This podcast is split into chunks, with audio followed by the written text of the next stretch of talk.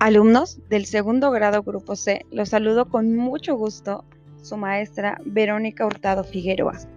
Seguimos dándole continuidad a nuestro programa Te lo leo y te lo cuento.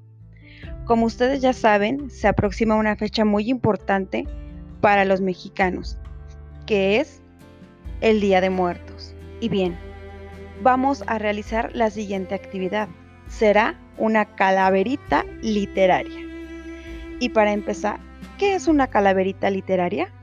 Bueno, una calaverita literaria es una composición tradicional mexicana que se hace de forma picaresca y chusca mediante versos, rimas en un tono pícaro o irónico sobre una persona, quien bien puede estar aún viva, o sobre alguien que ya haya fallecido.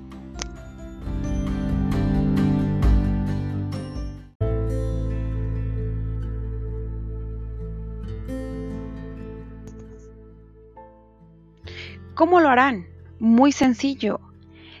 Serán creativos, dinámicos y amigables, porque la calaverita literaria obviamente que tendrá dedicatoria especial y será para algún compañero de ustedes, algún maestro que ya conocen de la telesecundaria o bien un familiar.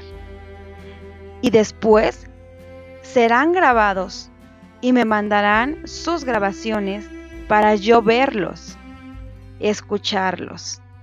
Yo también les hice una calaverita literaria y la van a escuchar.